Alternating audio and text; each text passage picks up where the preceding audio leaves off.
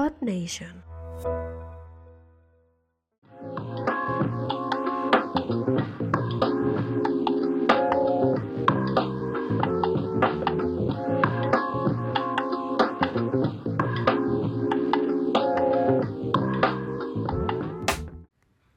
...36 años, 9 mundiales, dos subcampeonatos y muchas decepciones, tuvo que esperar nuevamente a la selección argentina para volver a gritar campeón en una Copa del Mundo.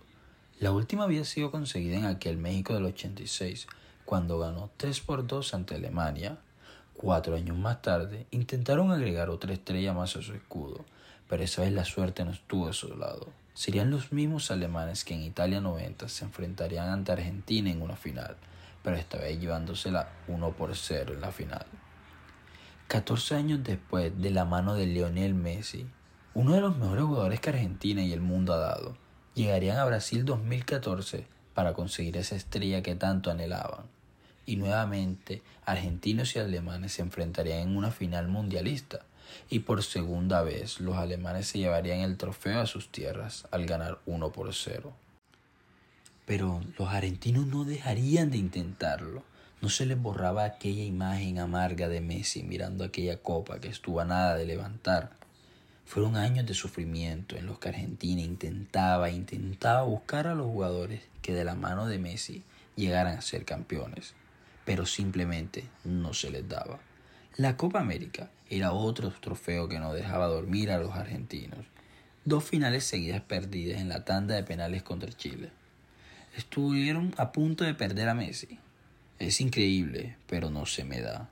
Fueron las palabras de un Messi devastado después de perder su segunda final al hilo contra Chile. Pero de cierta forma u otra, volvió. Lo siguió intentando. En Rusia 2018 quedaron afuera en octavos contra justamente Francia, la cual más tarde quedaría campeona del mundo. Pasaron muchos jugadores y entrenadores, pero ninguno encontraba los engranajes que encajaran en una estructura al nivel de un equipo campeón del mundo. Pero llegó el momento. Un nuevo seleccionador llegó, un Lionel Scaloni, que sin mucha experiencia como entrenador tomó las riendas del equipo al que llevó un tercer puesto en la Copa América del 2019 y posteriormente a ser campeón en la Copa América en 2021, acabando así con una sequía de más de 28 años sin ganarla además de ser el primer trofeo de Messi con la absoluta, un trofeo por el que se le había criticado tantos años. De la mano de Scaloni consiguieron un invicto de 36 partidos, entre los que está la finalísima contra Italia, la vigente campeona de Europa. Pero llegó el Mundial. Qatar recibió una Argentina crecida, de la mano de Messi, de Paul, Di María, el Diego Martínez y un Julián y un Enzo Fernández que más tarde terminarían siendo sorpresa del Mundial. Primer partido. Argentina versus Arabia Saudita. Un partido fácil, dirían algunos. Pero ese día Arabia daría la sorpresa y se llevaría la victoria 2 por 1, quitando así el invicto de 36 juegos sin perder, que posiblemente fue el juego que aterrizó a esta selección y darles a entender que no son invencibles. De ahora en adelante, todos serían finales si todavía querían ser campeones y seguiría México, un partido que iba a ser muy complicado, pero con golazos de Messi y un joven Enzo le daban vida todavía a la escaloneta. Quedaba solo Polonia, era ganar o irse a casa, por lo que Argentina haría lo suyo y se lo llevaría 2 por 0, clasificando así como primero de grupo.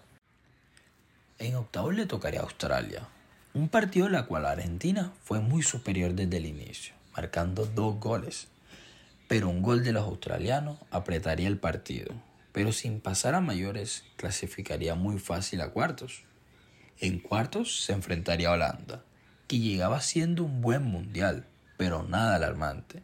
El partido sería apretado, 2 a 2, en donde podría ganar cualquiera y todo se decidiría en penales, en donde el Divo, tapando dos penales, demostraría por qué era uno de los mejores del mundial en su posición. En semi se esperaba un partido mucho más apretado. Se enfrentaban a la subcampeona pasada, Croacia, pero sin muchos problemas clasificarían a la final al ganar 3 por 0. Y después de tanto esperar, llegó el día que todos los argentinos veían tan lejos, la gran final. Argentina versus Francia, Messi versus Mbappé, La vieja generación versus la nueva generación. Un partidazo por donde quisiéramos ver. Ante nosotros sucedió quizás la mejor final de la historia del fútbol. Un partidazo que nos mantuvo con mil emociones. Estuvimos alegres, tristes, emocionados, conmocionados, miedo. Fue casi inexplicable. Que si no lo viviste sería muy difícil de entender. Un partido que paralizó el mundo. Todos se reunieron para ver la final, hasta los no fanáticos del fútbol. Comenzaría el partido, y desde el minuto cero se vio una arrolladora argentina desde lo táctico contra Francia, un Di María poseído, un Messi inspiradísimo. Era una locura lo de Scaloni y cómo planteó el partido. Mbappé y Griezmann eran las referencias en ataque en Francia y estaban desaparecidos. Todos estaban ahogándose, no pasaba nadie y de un momento a otro Argentina ganaba 2 por 0. Nadie lo creía. Di María lloraba por su gol. Millones de argentinos lloraban por el gol. Todos se abrazaban, toda era fiesta y cánticos. Nadie lo podía creer. Por fin Argentina iba a ganar el Mundial después de tanto tiempo y de una manera arrolladora. Pero los argentinos cometieron el mayor error que pueden tener en el fútbol. Se confiaron y en menos de dos minutos un Mbappé endemoniado marcaría dos goles para Francia y así colocando el 2 por 2 en el marcador. Francia se viene arriba y en Argentina se encierra su campo. Scaloni no encontraba los cambios. Sacaría un Di María que seguramente hasta el minuto en el que estuvo fue el mejor en cancha, por una cuña que no daría resultado desde que entró y a Nahuel Marlina por Montiel. Los cambios eran claros. Álvaro y De Paul por Lautaro Martínez y Paredes tenían que ser los cambios ya que fueron los jugadores que más corrieron en la cancha y el desgaste físico se notaba en sus caras. Pero no fue hasta la prórroga que haría los cambios más pedidos por todos. Necesitaban aire fresco. Al final, con otro gol de Messi y Mbappé, el partido quedaría 3 por 3 y serían el juego en la tanda de penales, en la que Argentina brillaría marcando todos sus tiros y el Dibu Martínez tapando un primer penal.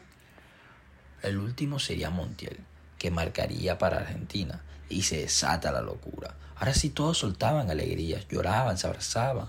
Por fin, por fin Argentina podría ser campeón mundial. La tercera estrella tan anhelada por los argentinos se agregaría al escudo. Nunca olvidaremos el día en que Messi levantó el trofeo más querido por todo el mundo y la foto que quedará para historia. Una foto que para muchos le recordará a un tal Maradona en el 86, cuando todos lo abrazaban y lo alzaban con la copa, porque ese que alguna vez lo soñó y lo logró ese que por fin conquistó el mundo.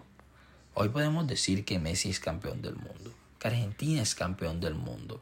Hubo polémicas, con las cuales muchos no se encontraban muy de acuerdo, pero no le quitarán el mérito y la garra que los argentinos mostraron a lo largo de la cita mundialista. ¿Fue el último mundial de Messi?